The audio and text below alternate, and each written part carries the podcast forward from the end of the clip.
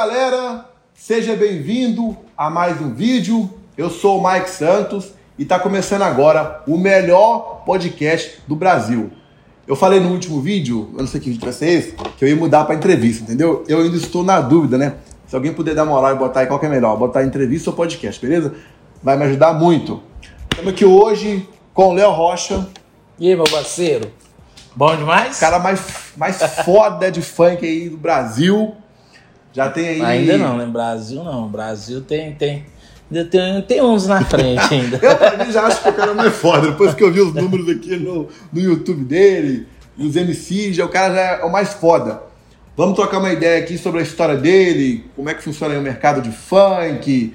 Vamos falar das meninas também que dançam, as bundas pro alto. Vamos falar de muita coisa legal. Vai ser, eu acho que esse aqui vai ser o melhor podcast, sabe por quê? Hum. Que não foi gravado até hoje um podcast com funk, entendeu? É diferente, né? O tema, né? Não, totalmente diferente. E para quem não é inscrito, se inscreve aí, porque nós vamos gravar com muita gente da hora. Então se inscreve, curte, comenta, beleza? Marca a gente lá também, que nós vamos repostar todo mundo.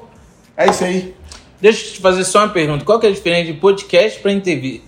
Eu não sei até hoje. isso que eu, por isso que eu fico com dúvida. Você perguntou o público. Para o pessoal falar lá. Eu também não sei, eu não sei não. tão, tão macho. Mas sabe quando você tá perdido? É no meu caso, entendeu? É, eu também não, não sei. Você sabe a diferença? Alguém sabe a diferença podcast para entrevista? Nem, nem a equipe É nossa sabe qual que é a diferença. conhecimento da- das pessoas, de modo geral. Entendi. Legal. Nós vamos, Termo cham- entrevista é mais conhecido do que podcast. Legal. nós vamos mudar pra, pra Alcocast, né? Porque todo podcast a gente toma uma, entendeu? Não É, Alcocast, da hora. Fica legal, porque todo dia eu estou tomando uma tela. Mas isso aí, beleza? O Léo vai contar aqui pra ele aqui, contar, né?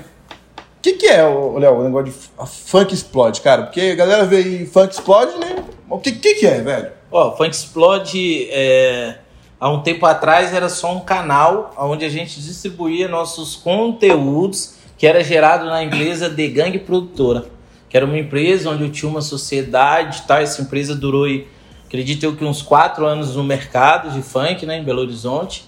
E logo em seguida, quando finalizamos essa sociedade, a gente abriu a Funk Explode Records, que a Funk Explode a Funk Explode Records hoje já é uma empresa onde ela cuida de toda a parte de agenciamento dos artistas, faz gestão de carreira, trabalha em imagem, faz lançamentos de músicas. E o canal Funk Explode é só um canal onde qualquer outra empresa de funk, se quiser também fazer lançamento com a gente, consegue fazer lançamento também. No canal lá hoje, tá com quantos inscritos hoje? Hoje a gente tem 4 milhões e meio de inscritos. Perdão, 3 milhões e meio de inscritos.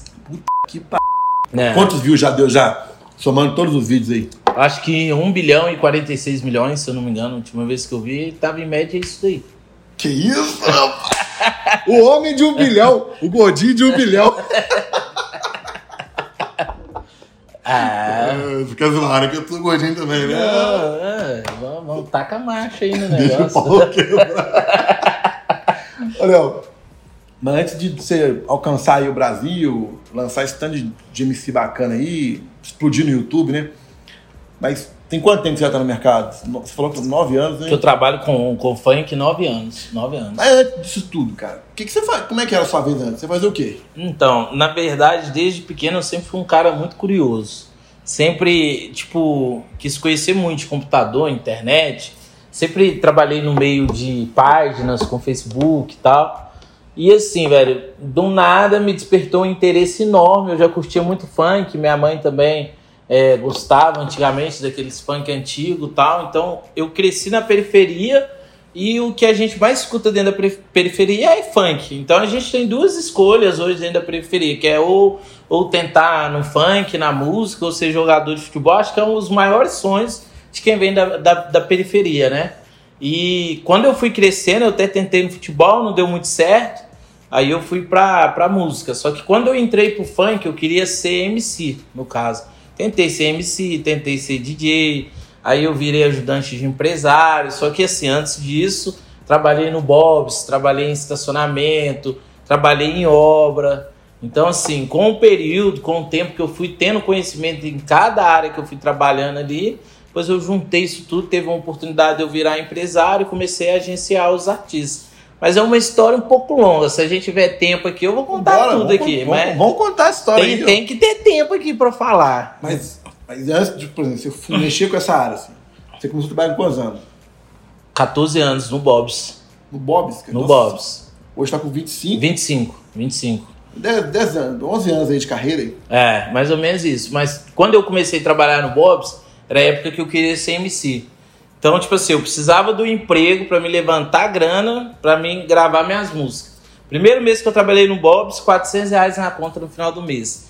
Na época, era a mesma coisa, vamos pôr aí de 700 reais hoje, mais ou menos, naquela época, é mais ou menos É isso. mais ou menos isso. Então, tipo assim, no final do mês, quando eu fui gravar minha primeira música, que eu já tava alimentando meu sonho de ser MC, eu fui procurar um DJ que produzia e, os, e o dinheiro que eu ganhava naquela época, os 400 reais, não dava pra pagar uma produção. Como eu já era curioso de internet, eu falei, quer saber? Eu vou aprender a produzir.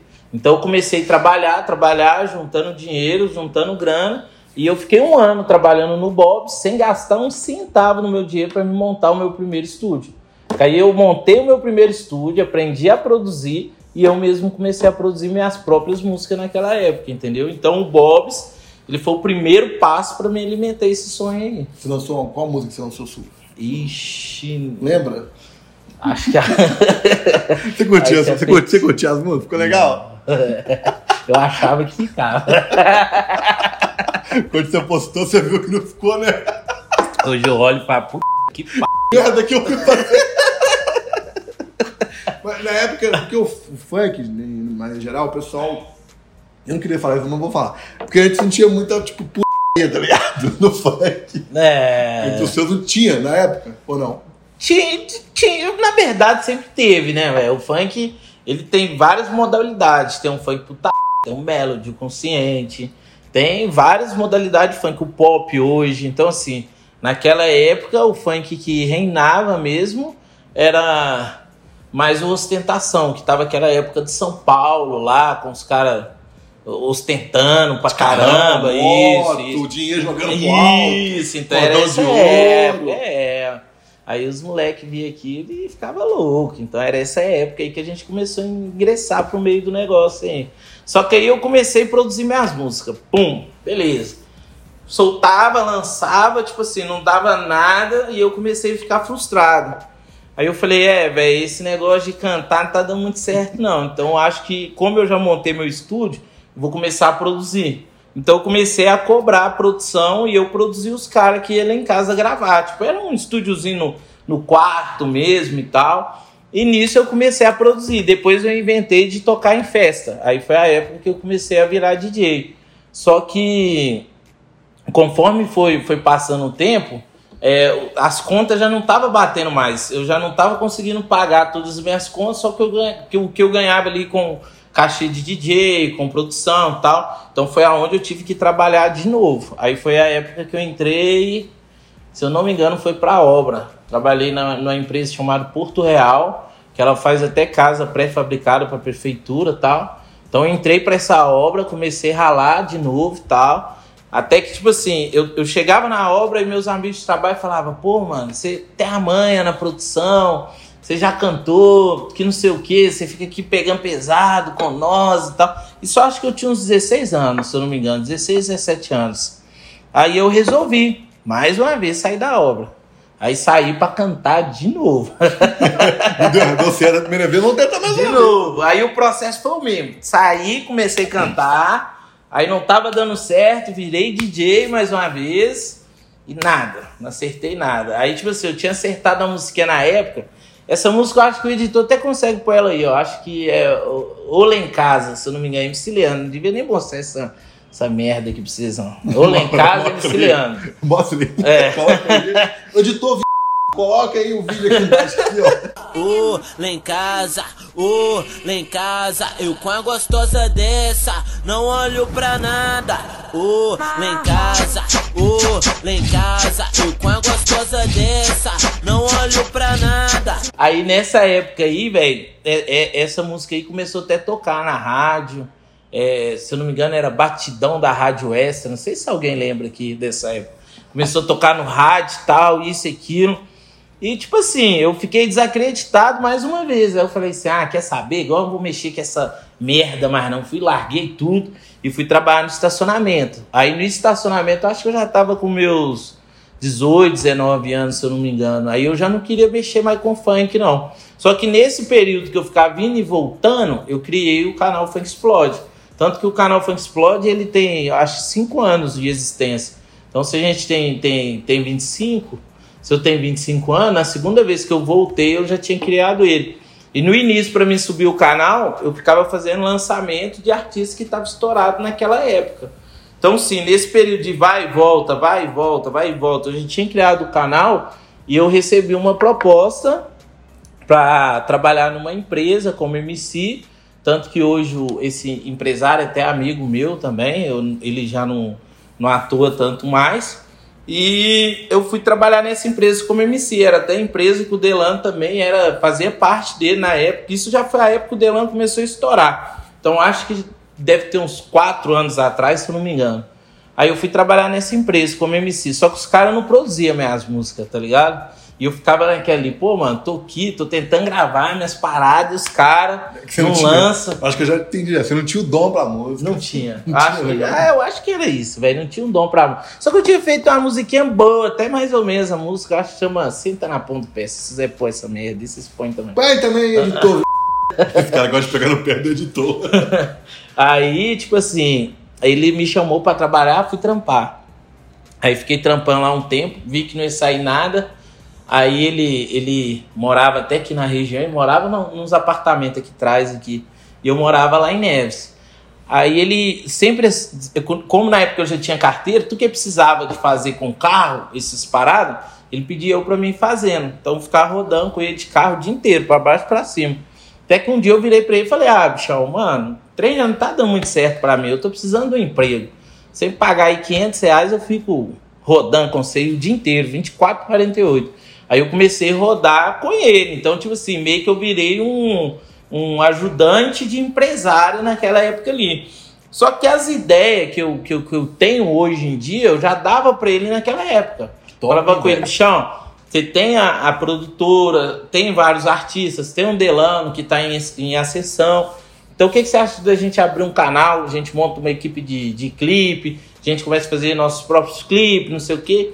E aí você virava para mim e falava assim: ah, não, mano, isso daí não, não dá certo, não. Tem uns outros canais aí que a gente paga e já lança e tal, que não sei o quê. Então, tipo assim, eu comecei a ficar desmotivado, porque as minhas ideias, para ele, não valiam muita coisa naquela época. E é até difícil acreditar nas minhas ideias também, porque, tipo, pô, o cara veio lá de não sei aonde. Que lançou as musiquinhas meia boca. Quer me ensinar, quer me ensinar a fazer a parada? É, o cara com artista estourado. Então, quer tipo assim, não tinha como. Aí eu fui, e nesse período que eu fiquei com ele, eu, eu via como que ele fazia para vender os artistas tal.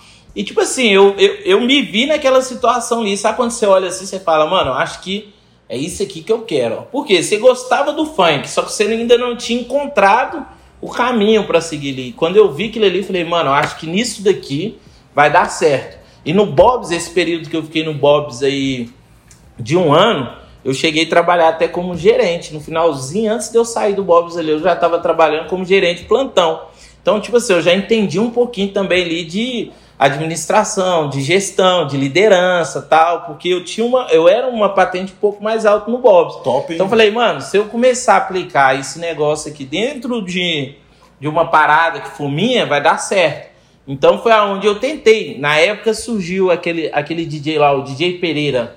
Já ouvi falar. Já. Não sei se, não sei se você já ouviu falar, o DJ Pereira. E eu trabalhava com uma série. Como ele tava vendendo muito Delan na época, eu falei assim, mano, vou pegar os contatos desse cara e o Pereira tá vindo aí, vou comprar esse cara que se dane se vou cair matando. Aí beleza, liguei lá pro escritório lá de São Paulo, comprei não sei quantas datas de Pereira, não tinha nem dinheiro para pagar o cara. Tipo Você assim. comprou, né? É, eu ainda. É, é, é, aquele início que você fala assim, ah, mano.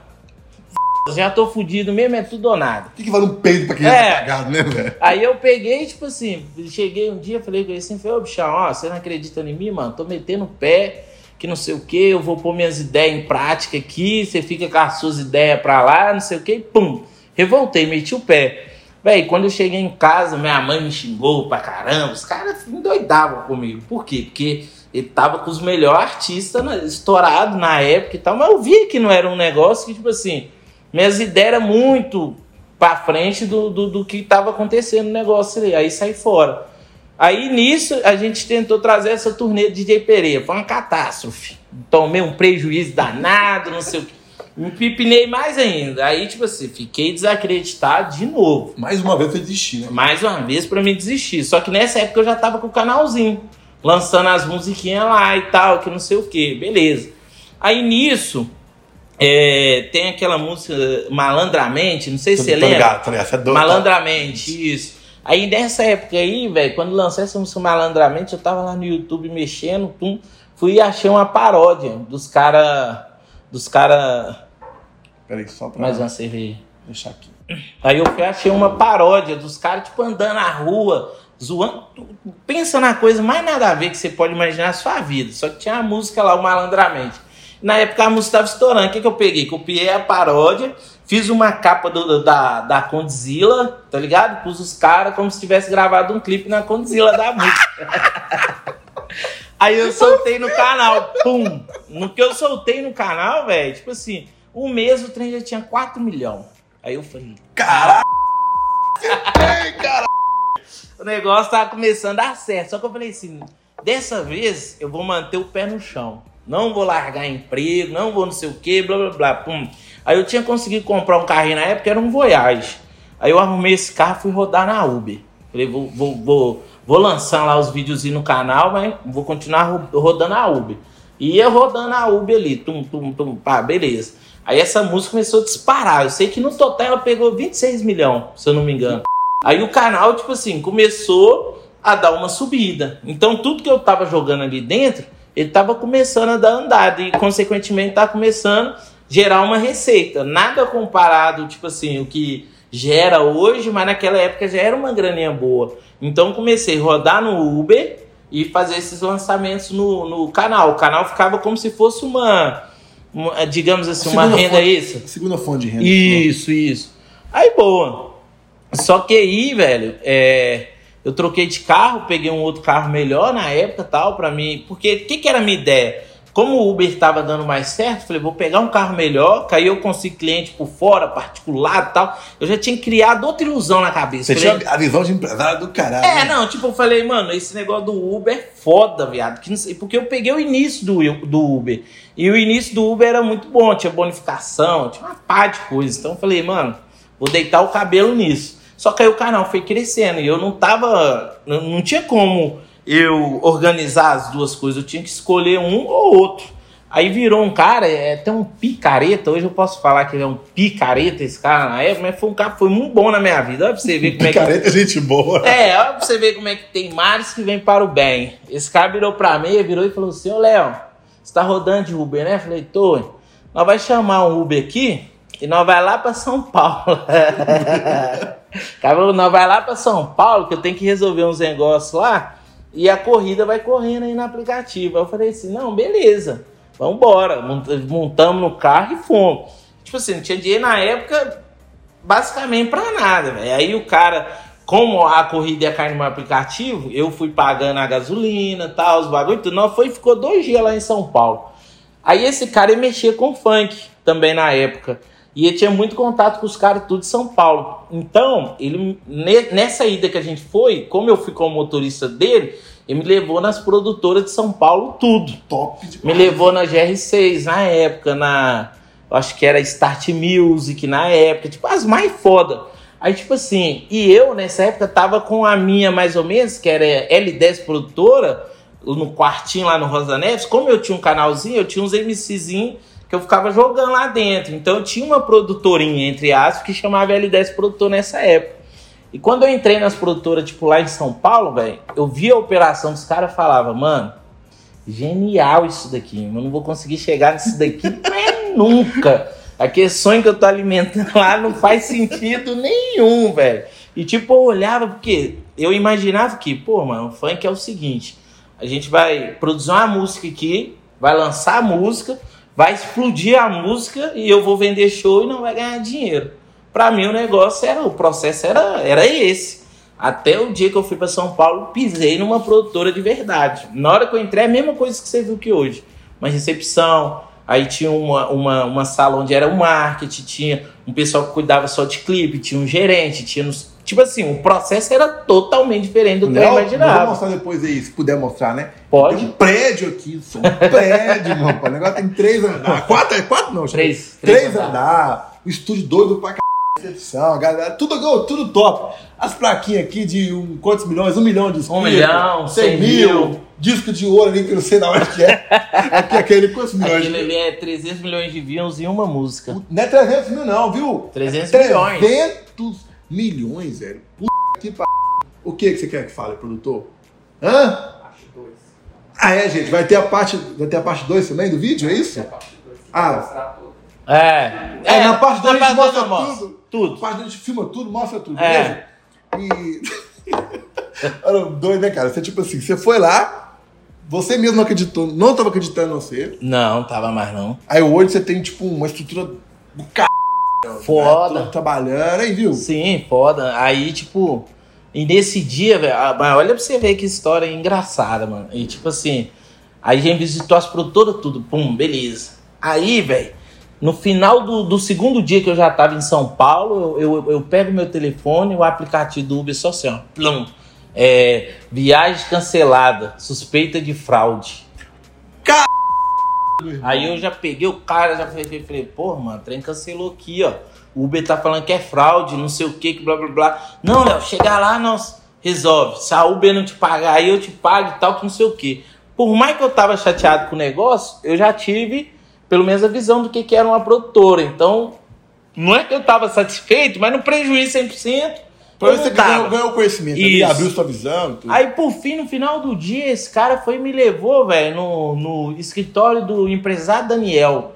O nome dele é até Passarinho. Aí, beleza. Nós chegou lá no Morumbi, subimos, prédiozão e tal. Velho, aquilo pra mim era, tipo assim, um luxo danado. Eu falei, cara, que cara pesado, tá ligado? Aí a gente subiu, beleza. E esse empresário do, do Daniel, o Passarinho, ele tinha um filho que queria ser MC. E quando ele viu que eu tinha um canal, Funk Explode, esse cara ficou louco comigo. Falou assim: não, Léo, que não sei o que, dá pra gente fazer muito trabalho, dá pra gente jogar meu filho aí dentro, que não sei o que.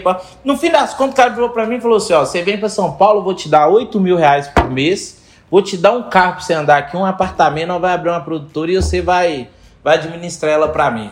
Aí eu falei: não, Não é possível, velho. deve Você ser. é fake.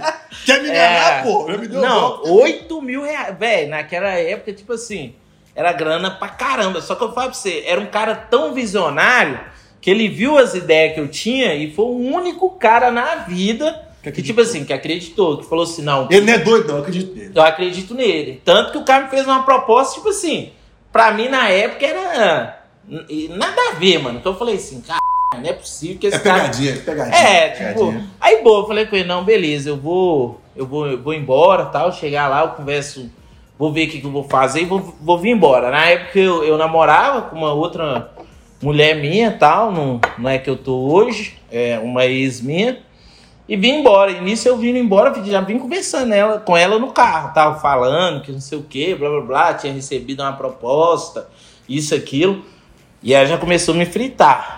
Não, que você vai cair em golpe, que isso é mentira, que não sei o que, que blá blá blá e tal. Aí, velho, eu de novo desacreditando do negócio. Aí, tipo Pô, assim, mas que merda, toda hora tinha um filho da Toda- p falar uma merda, né, velho? toda por isso Pô, que. Então, se você tá aí, se alguém te contar uma ideia, um projeto, não, não fala pra pessoa não que ele é doido, que vai dar errado, não, pra você ver. No caso dele, tinha tudo pra desistir toda hora. A mulher do cara falou pra ele que acreditava nele. O amigo, o outro acreditava. É foda, velho. Não, mas, mas vai ficar pior a história ainda, velho. Aí, tipo assim, Fica pior. eu voltei, pum, beleza. Ela entrou tanto na minha mente que eu falei, beleza, então não vou mexer com essa merda, não. Então a gente vai abrir um negócio de sanduíche aqui, eu vou ficar quieto aqui em BH e você vai me ajudar nessa merda aqui. Aí, beleza. Larguei a, a proposta da minha vida, pra mim naquela época, pra abrir um negócio de sanduíche. Porque eu já tinha trabalhado no Bob's Então eu sabia a receita do Bob's. E na época era aquele início do sanduíche artesanal. O que, que eu fiz? Eu copiei toda a receita do Bob's, porém com a carne artesanal. Vai chegar na mão do, vai chegar no diretor do Bob. Né? E, tipo assim, na época, que negócio, tipo assim, na comunidade, explodiu, porque o sanduíche que tinha era só batata palha. Basicão, que esse pão Isso. carne do supermercado. É, é, ué, é, ué. Então, tipo assim, lá em Neves, os primeiros sanduíches artesanal que teve era o meu. Aí a gente começou a disparar a vender. Tipo, vendia muito, velho. Tipo, coisa de mil reais por dia. Naquela época era muito dinheiro. Só que aí a minha mãe come- começou a me fritar de novo. Ela falou o que dessa vez?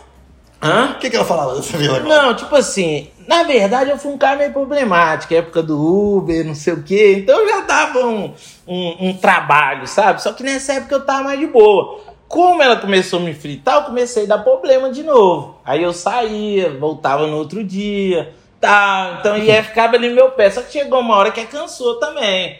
Aí ela foi, tipo assim, ah, eu não quero mais, agora é você pra lá e eu pra cá. Então a gente foi e separou. Aí no que a gente separou, como eu não tinha aceitado a proposta do indivíduo por causa dela, o que, que aconteceu comigo? Entrei em depressão, tá ligado? Que merda. Aí, tipo assim, mano, foi a pior fase da minha vida. Tipo, entrei em depressão, envolvi com droga, pra você ter ideia. Tipo, fui no fundo do poço mesmo. Só que aí, tipo, eu, eu três meses mais ou menos, que eu já tava, tipo, só ficava no quarto, não saía pra fazer nada. Tinha desistido já, amigo, por causa dessas frustrações todas aí que eu vim tendo nesse período. Eu fui e falei, não, mano, eu não posso viver desse jeito aqui, não. Aí foi aonde eu resolvi sair da casa da minha mãe, tipo, só com o carro que eu tinha, a roupa do corpo. Fui e meti o pé. Aí eu fui procurei o, o Delano, né? Que era sócio meu na The Gang. Fui e falei com ele. Falei, mano, o que acontece?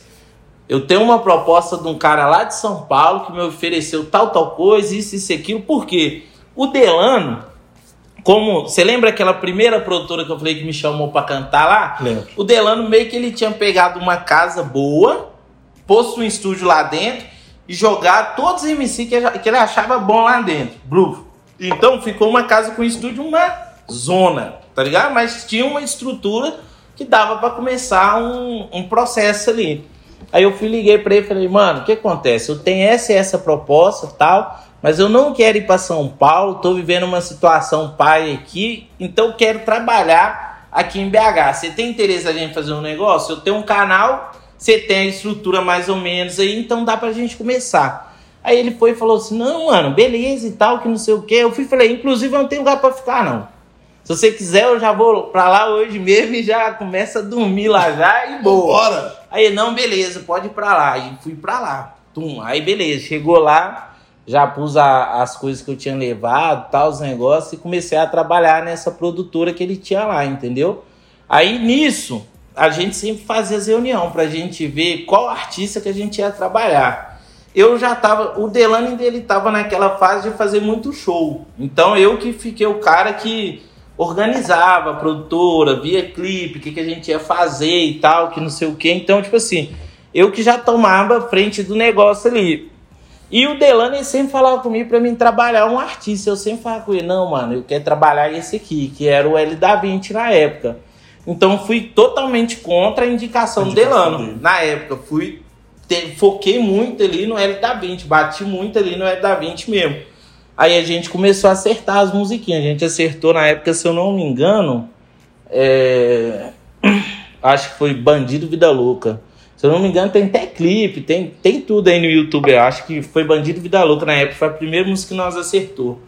Aí depois que nós começamos a acertar, tipo, a gente não tava estourado, mas o negócio já tava Caminhando ali. já tava caminhando.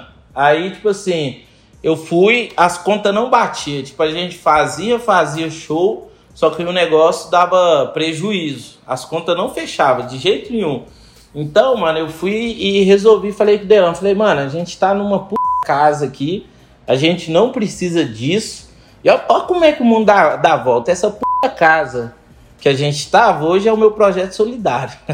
que, tipo assim. Ah, que doideira, né? É lá de, de graça pra qualquer artista de, de Belo Horizonte. Se quiser poder- hoje lançar uma música, você eu... pode ir lá. Vai ter DJ lá pra gravar a sua música. A gente vai conseguir lançar seu clipe. Essa puta casa, Hoje é o projeto solidário lá, só E pra lá, você ver. eu já entendi já o seu, a sua visão, né?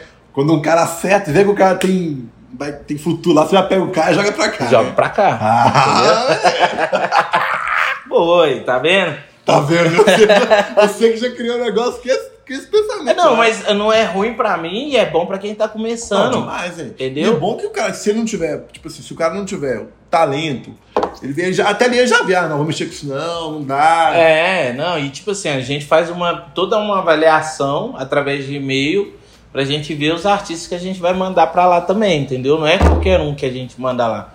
Então, às vezes, se você for reprovado um e-mail nosso aí, Acontece, né? Mas se o cara quiser hoje, que tá assistindo a gente aí, quiser lançar uma música, ele tá com uma música lá, tá querendo começar e tudo, é só, como é que é o nome? ele é manda e-mail no funkexplode, funkexplodesolidario, arroba gmail.com. É isso mesmo, não é, não é Rafael? funkexplodesolidario, arroba gmail.com. Só mandar lá sua música, ela vai passar por uma, uma avaliação, a equipe entra em contato de- e te direciona para o estúdio, entendeu? Então é simples o processo. Vai mandar um vídeo lá, um áudio cantando e já era. Eu vou virar MC? MC Maikinho, pô, imagina. Lançar, vou mandar uma música lá também.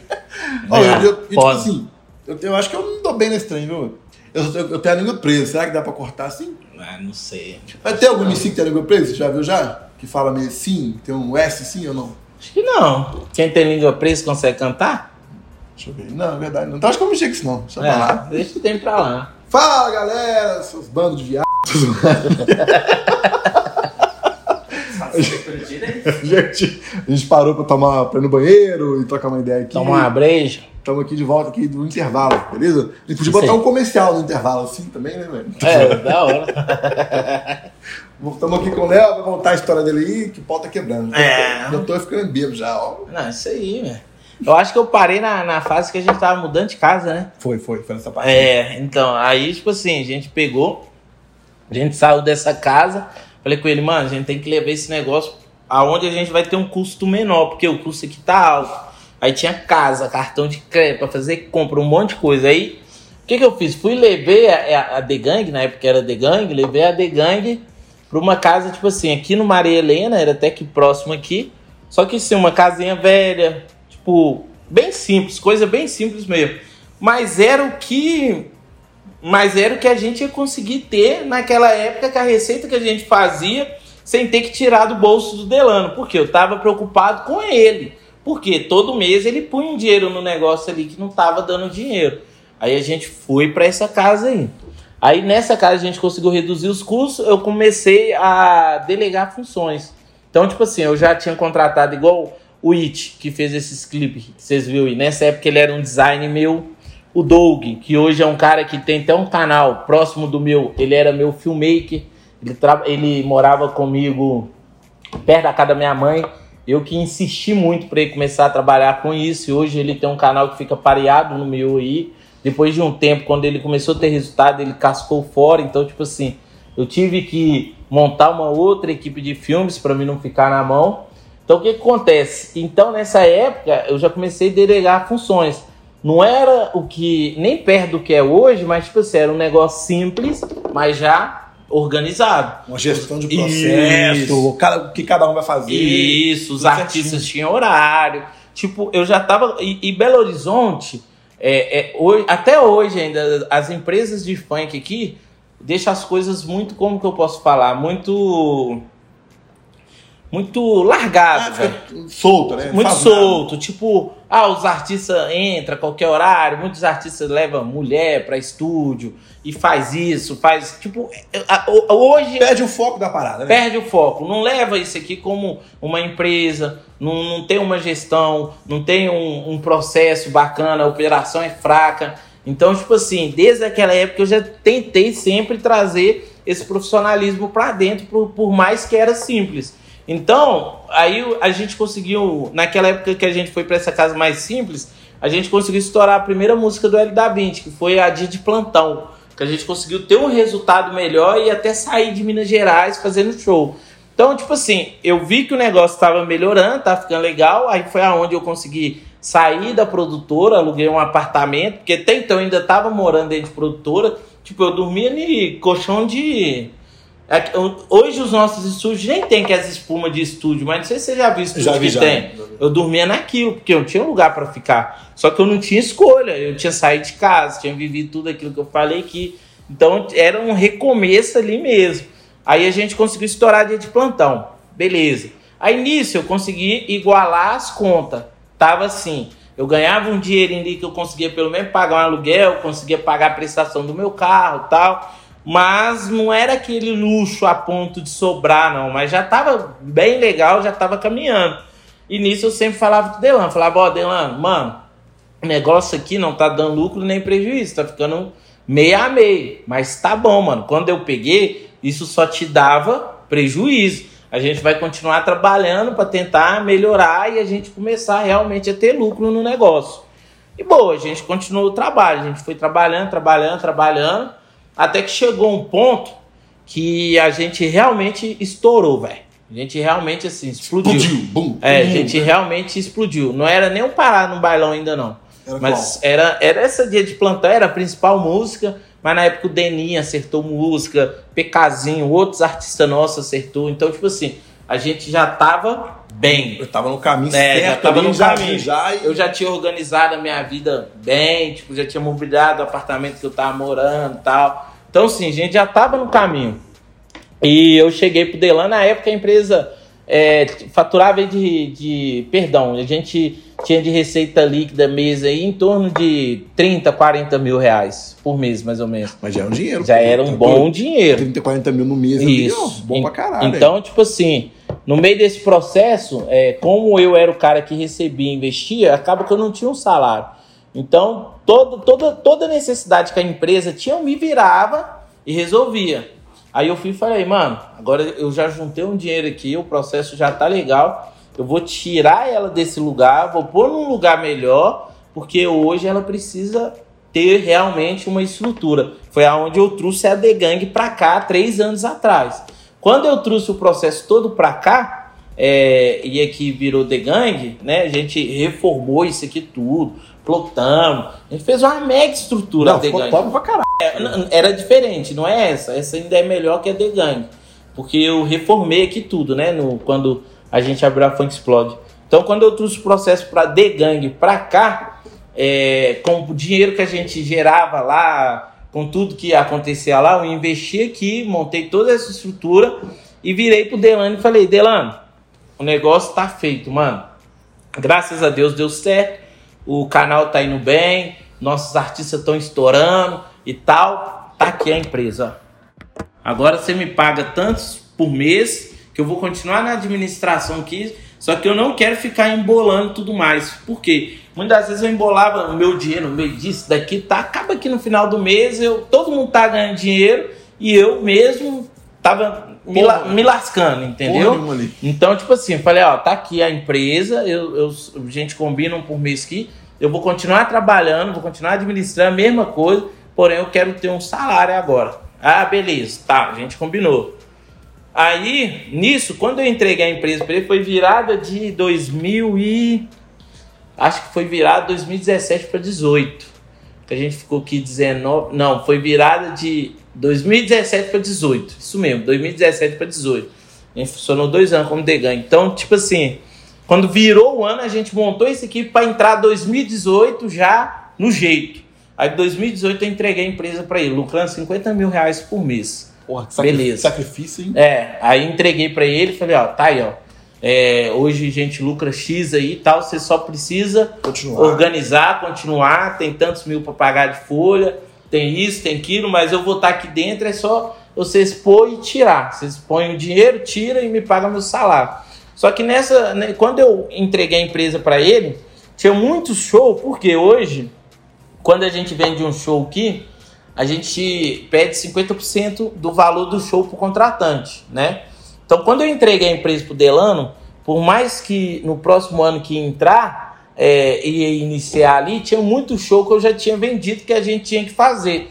Então, quando esse show acontecesse, não ia entrar 100% desse show, porque eu já tinha recebido parte. Entendi. Então, o que, que eu tive que combinar com os caras? Todo show que for fazer que não tem 100%, eu vou reembolsar do meu bolso. Então, tipo assim, eu ficava vendendo um show para cobrir outro, vendendo um show para cobrir outro. E fiquei quatro meses nesse vai e vem, nada de entrar dinheiro. Aí no quarto mês, quando a gente, a gente tinha um salário, salário folha tal para pagar, e nisso, Delano e o primo dele, o Rick, quem, quem, quem sabe da história, não deixa eu mentir, lembra muito bem. Fritando, viagem, Rio de Janeiro, não sei o que, isso, aquilo, curtição, balada, isso tal. Ou seja, fritando o lucro da empresa toda. E nisso, no quarto mês, quando a gente foi pagar salário final do mês, eles não tinham dinheiro para pagar funcionário. Não tinha mais nada. Zerou, C4 fonte.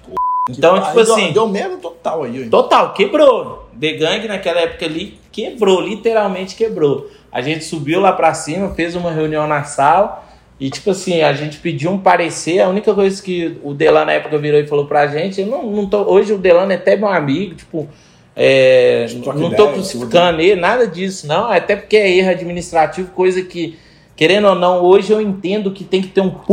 conhecimento pra, pra gerir uma Fazer empresa. gestão da é, empresa. não é? Aí já vai um hackzinho pra galera aí, ó. Sim. Estudar tudo antes, gestão de Tem, processo, tem, que- tem que ter, empresa, tem que ter. Não, não adianta. Você pode ter um negócio exponencial que se você não souber levar, vai quebrar. Já errou já. Vai o- quebrar. O bicho já errou, já tá dando já tá na dica aí, ó. é, então, tipo assim, aí naquela época ali, a gente quebrou, eu, eu fiquei repondo dinheiro de show, acabou que eu não ganhei dinheiro nenhum também, tipo, a gente foi a falência total. Aí, a ideia do Delan na época era fechar a empresa, a gente chegou é, numa reunião e falou, e aí, mano, o que, que a gente vai fazer? Ah, mano, até a prefeitura atrasa, deixa o pau quebrar. Conforme, conforme o dinheiro for entrando, ele falou comigo, conforme o dinheiro for entrando, você vai pagando. E tipo, Não tava entrando? Como é que você ia pagar? e tipo assim, foda se vira aí. Aí, velho, nesse dia eu lembro até hoje. Tava eu, o Guilherme trabalha comigo até hoje, e tinha um outro parceiro nosso que trabalha aí. Nesse dia a gente foi embora, mano, chorando, velho. Chorando. Por quê? A gente custou construir a parada, tipo, a gente lutou pra caramba, aconteceu mil e uma coisa. A gente entregou um processo rodando e os caras quebrou com quatro meses. Aí, tipo, eu cheguei em casa, é, olhei pro, pro, pro céu e falei, oh meu Deus, me dá uma luz que eu tenho que fazer alguma coisa, porque isso aqui é meu, meu ganha-pão. Então, tipo assim, eu tô na merda, o que, que eu posso fazer? Aí, velho, eu peguei um caderno, peguei um caderno e comecei a anotar.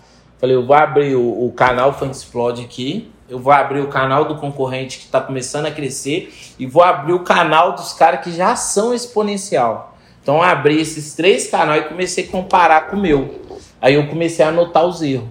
Falei, um- Tinha um que anotava. isso, falei, esse aqui não lança tal horário, esse só lança tal horário. Então esse é um ponto que eu tô errando. Plum.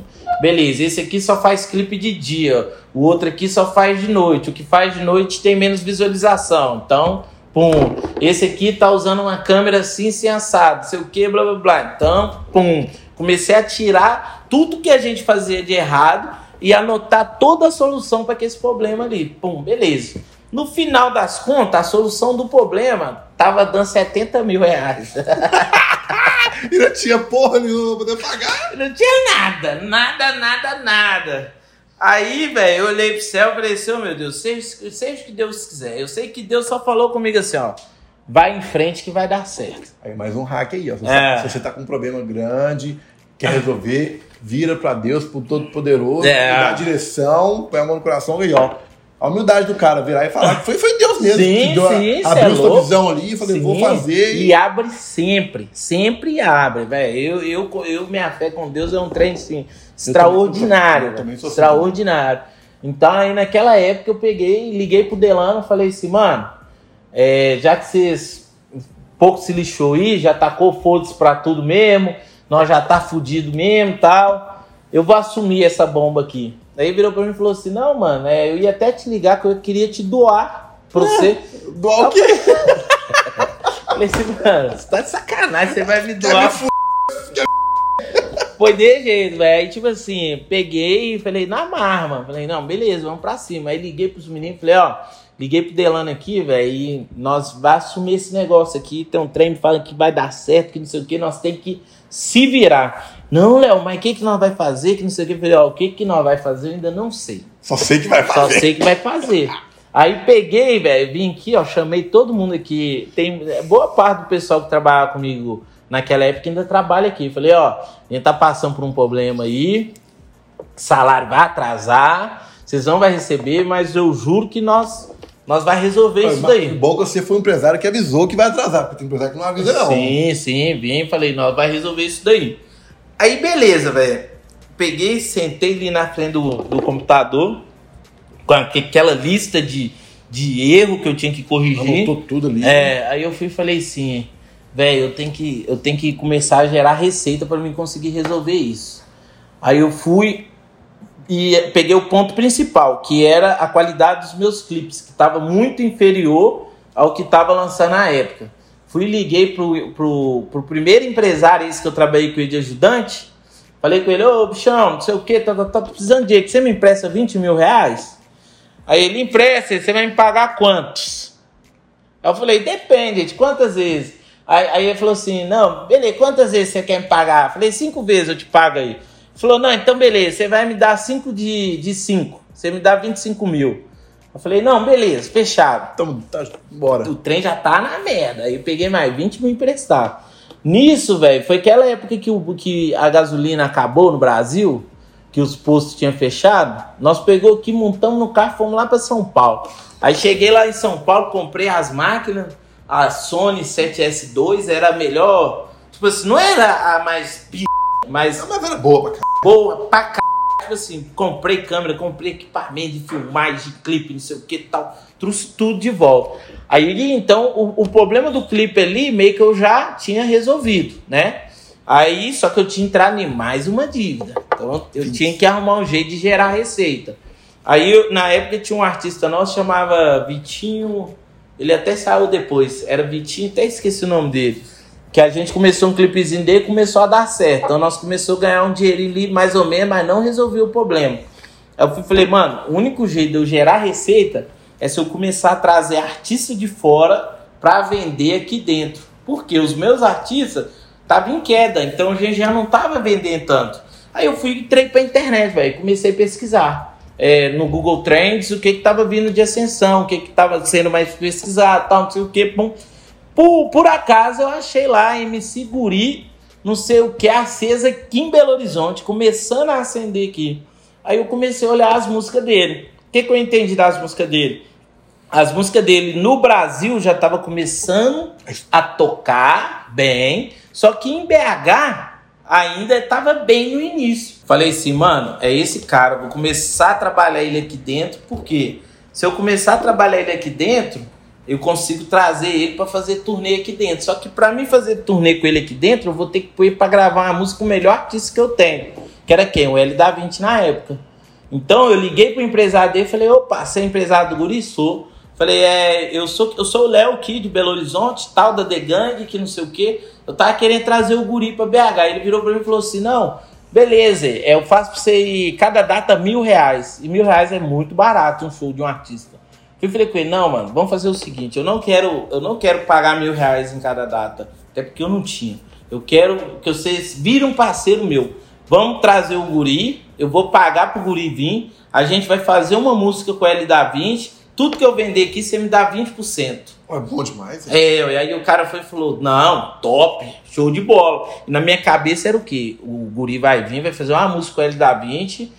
O, o Guri vai fortalecer em BH. Eu consigo vender o Guri aqui em BH. E o L da 20 vai se fortalecer onde o Guri já tem público. Então eu consigo vender o L da troca, 20 fez lá. troca. Isso, aí trouxe. Aí quando eu cheguei aqui, velho, pus os dois no estúdio ali, falei, ó, tem que sair uma música aí que o guri só tem três dias pra estar aqui. Então a gente tem que. Isso era uma quarta, se eu não me engano, o guri ia na sexta embora. Então você sempre fazer a música hoje, amanhã eu tenho que me virar pra fazer, arrumar o trem do clipe. E na sexta-feira a gente tem que gravar o clipe. Aí beleza, a música ficou pronta. Ficou sim, pronta mais ou menos. Ficou uma, uma, um- uma linha da música só. Aí eu já entendi que eu tinha que arrumar um paredão, tinha que arrumar mulher, não sei o que, blá, blá, blá. Fui lá, pedi emprestado, cara, um paredão. Aí o cara não quis emprestar, foi 500 conto, peguei mais 500 reais emprestado, que eu não tinha dinheiro pra pagar esse paredão. Pus o paredão, as meninas do clipe a gente chamou tudo, tipo assim, de boca mesmo, Amiga, conhecida. chamou não todo pagou mundo. ninguém do, do clipe e tal. E boa. Aí nisso, tudo certo, os caras já estavam a caminho da música. E sexta-feira é o clipe. Aí sexta-feira de manhã, o Delano me mandou a música finalizada, porque o Delano deu uma moral de produzir pra nós, o Parado no Bailão, essa Top, música. Top demais. né? Aí de manhã, velho, é, é, tudo finalizando, eu mando a música pra da 20. Falei, mano, graças a Deus a música ficou pronta, vai dar Brasil. Hoje o clipe é meio, meio dia, uma hora, a gente já tem que estar lá no local. Quando eu mando a música pra ele, ele vira pra mim e fala assim: que merda de música. Que p... Eu não. velho. Aí ele falou assim: eu não vou gravar essa merda. Eu falei assim, não. Eu dava no cara garrafada. Assim, falei, não, mano, faz isso não, pelo amor de Deus. e Já tá tudo certo, tudo não sei o que, que blá blá blá. E não, mano, nós temos que mudar a produção, que tá fraca a produção, que não sei o que. Falei, mano, vamos lá, a gente vai gravar o clipe. Depois do clipe pronto, a gente muda a produção. Na hora de lançar, vocês lançam do jeito que vocês quiserem lançar. E não, beleza. Mas foi daquele jeito. Aí fomos lá, foi lá, gravou o clipe, pá, pá, pá, pá, não sei o que e tal. Aí, isso a gente gravou na sexta, a gente ia lançar na próxima quarta-feira, por exemplo. A gente fez os flyzinhos anunciando e tal. E era qual música? Parado no bailão. Aí a gente foi anunciando, anunciando, tal, tal, tal, beleza. Aí, velho, o- o- os caras, no dia do lançamento, começou. O Hélio da vindo de um lado querendo uma produção pique outra produção, os caras de São Paulo querendo um trem pique BH. Eu falei, ah, agora pronto, mano. Tô fudido. Aí eu falei assim, não, mano. Aí com ele da 20 eu falei, vai sair do jeito que você quer. Com os caras eu falei, vai sair do jeito que você quer. Na hora de lançar, eu lancei a primeira. Falei, vou lançar sua, essa. foi. Soltei a música. Aí os caras no grupo, mano, que esse- não sei o que, seu desgraçado. A gente fala. Olha gordinho, Ô, mano. safado. É Davi me fritando um lado, os caras me fritando o outro, não sei o quê. Uma semana, um milhão. Olha Os caras, ai, Ah, ele acertou. tá diferente a música e nós aqui. Caralho, mano, uma semana, um milhão de acessos, mano. Que p é essa? Tipo assim, era surreal aquilo É, ali, um mano. milhão de gente. É, aí tipo assim, duas semanas, é, duas semanas, 3 milhões, se eu não me engano. Um mês, 10 milhões. Falei, mano, esse trem tá estranho. Explodiu. Aí o trem, tipo, já, pum. Aí eu sei que três meses tinha 100 milhões a música já. Falei, mano, caralho. Aí, tipo assim, nisso, show já voltou. É, Davi, tipo assim, já acendeu tanto que não deu tempo nem de eu vender o guri em BH. Todas casas show. Não, o guri, eu não, eu não cheguei a fazer turnê do guri. Porque ninguém queria o guri. Todo mundo queria só o Ed da 20. Então, tipo assim, eu já comecei a vender show desembolado Ed da 20. É, tipo, velho, foi coisa de três meses. Eu consegui organizar tudo. Eu paguei lá os 25 mil que eu tinha pegado, paguei salário todo mundo, sei o que. Três meses pra frente ali, a gente já tava lucrando em 100, 150 mil reais por mês. E detalhe, mais um aprendizado que nem os caras que estavam com você acreditou no você. Não velho. acredito. De novo. Que p... dois, hein? Mais uma vez, Ele entendeu? bateu quantos, em quantos meses bateu 300 milhões? Ah, ela bateu 300 milhões bem depois. Eu sei que, tipo assim, com três meses ela já tinha 100 milhões. E é coisa pra caralho. Muita. Você é louco. 100 milhões de acessos. No Brasil tem 200 e sei lá quantos milhões de pessoas. E você quase atinge metade do Brasil. É, não, e nisso, velho, eu já tava com a agenda do F da 20 assim, Lotada, né, lotada. Mano, era tão novo pra gente que a gente não conseguia fazer logística, a gente tava mais perdido que cego no tiroteio. E o dinheiro entrando e não sei o que, blá blá blá, pá, pá. Aí deu três meses, o que que eu falei? Falei assim, não, mano, deu três meses, resolvemos tudo, tá tudo alinhado, tudo bonitinho. Vou ligar pro Delano e vou, vou ver o que, que eu faço com ele. Liguei pro, pro, pro primo dele, que é um cara que cuidar das finanças dele, falei, ô Tomate, deixa eu falar com você, graças a Deus que nós resolvemos tudo, saímos do fundo do poço, já tá tudo pago, tudo bonitinho, nós já tá lucrando aqui e tal. Fui e falei com ele, 20% todo o lucro que eu tiver aqui dentro da empresa, eu vou repassar pro Delano. Eu falei, tipo assim, eu não tinha obrigação nenhuma, Você foi mas não tinha mais nenhuma obrigação de fazer isso. Fui lá e falei. Aí eu comecei a pagar eles 20% todo o lucro que eu tinha aqui na empresa. Todo mês mandava. Bruf. Aí ia lá 20 mil, 12 mil, 15 mil, 100 todo mês. mil, um milhão, É. foi indo, né? Todo mês. Então, tipo assim, fui pagando ele esse período aí. E nisso nós explodimos, mano. Continuando ganhando dinheiro, tanto digital como com show. A gente realmente explodiu mesmo. Aí chegou um ponto, aí tipo assim, quando a música bateu 100 milhão, foi aonde o Neymar pegou e tum, foi lá e dançou a música. Espera aí que você vai contar mais dessa parte pra galera aí. É, essa parte é. Pegar só mais uma cerveja. A gente vai falar da parte do Neymar. Vai dar mais uma pausa porque eu vou no banheiro. Tamo junto! Voltamos mais uma vez, desculpe pelo intervalo aí, nós tá falando aqui do Neymar, tá a música lá, que o Léo vai voltar agora aqui. Essa joia rara. O Léo já tá, o Léo já tá bêbado. Essa joia rara aí que mudou a vida de umas 20 famílias, né? Esse aí é foda, mano. Eu já tô alegre pra caramba, tô feliz. Tamo aí, beleza? Da hora. Não. co- como é que foi esse negócio do Neymar aí, velho? Mano, tipo, aí beleza. Tinha um mês, não, uns três meses, né? Uns três meses que a gente ia lançar. Já tava. também, tipo assim, é igual o pessoal fala. Ah, depois que o Neymar dançou, explodiu. Não existe isso, não, irmão. Por quê? Pra uma música chegar no Neymar, meu amigo, Já, já, tem que já- tá estourada. Então, tipo assim, quando o Neymar dançou, ela já tava top 1 no Spotify, já era a música mais viral do Brasil. A gente ia pegar todas as playlists. Ou seja, o cara que tem Spotify e gosta de funk, era impossível Não ele não escutar a Ô, música. ô, editor, bota uma a parte da música aí, ó. Não Tem, pra botar? Não vai cobrar direito autoral, não, né? Se cobrar, eu libero. Se cobrar. Ele falou que vai liberar aí, galera. ó. É, Os, os direitos do vídeo. Eu parado no bailão, no bailão ela com o popozão, o popozão no chão, o popozão no chão, o popozão no chão, o popozão no chão. Aí, quando o Neymar dançou a música lá, fez o passinho. E o mais interessante, tipo assim, foi um negócio tão, tão abençoado que o quê? Que o gol que o Neymar fez e dançou essa música foi qual gol, Zerado? Eu lembro que foi um gol importante pra caramba.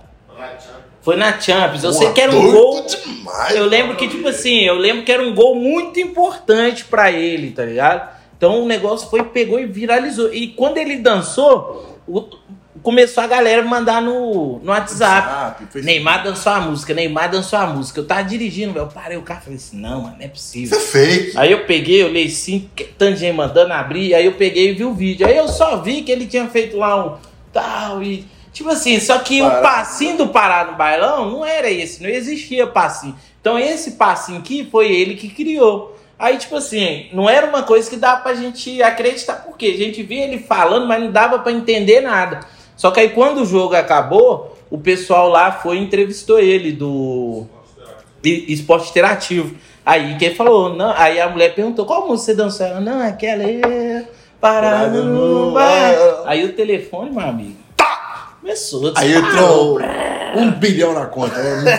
500 milhões na conta. Ah, é. A cara de felicidade do menino, que, que entrou dinheiro pra cá. É, o Neymar.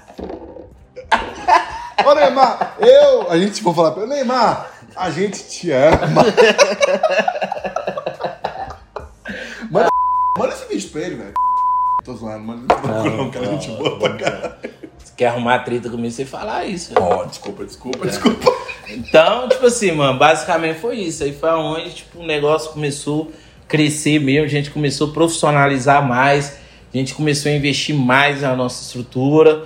E depois teve um outro período de transição de The Gang pra Funk Explode, que é onde a gente vai contar no próximo podcast. É isso aí. Na parte 2, a gente vai Isso aí. contar essa mudança aqui radical, a história e o marketing que ele usou, que foi o, o marketing mais violento da, violento da galáxia. Ele, ele usou nesse negócio. É. Vai contar o que aconteceu nos bastidores, aí, os vídeos que vazou. e- Isso aí. Coisa que eu nunca falei, hein? É isso aí. Valeu. Tamo junto. Curte, comenta, compartilha.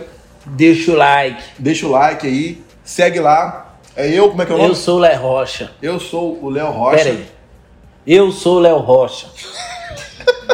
E o Instagram da Funk Explode, como é que é? Funk Explode Records. Então segue lá, beleza?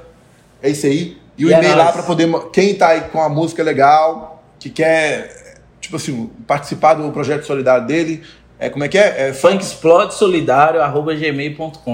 Manda lá que os caras vão te ajudar aí. E quem quer a parte 2, comenta aí também. É isso É aí, nóis. comenta aí tudo. Muita história. Vai ser, vai, ser, vai ser o melhor. Eu acho que esse foi o melhor. O dois vai ser melhor ainda, beleza? Vai ser da Tamo hora. junto, valeu! É nóis.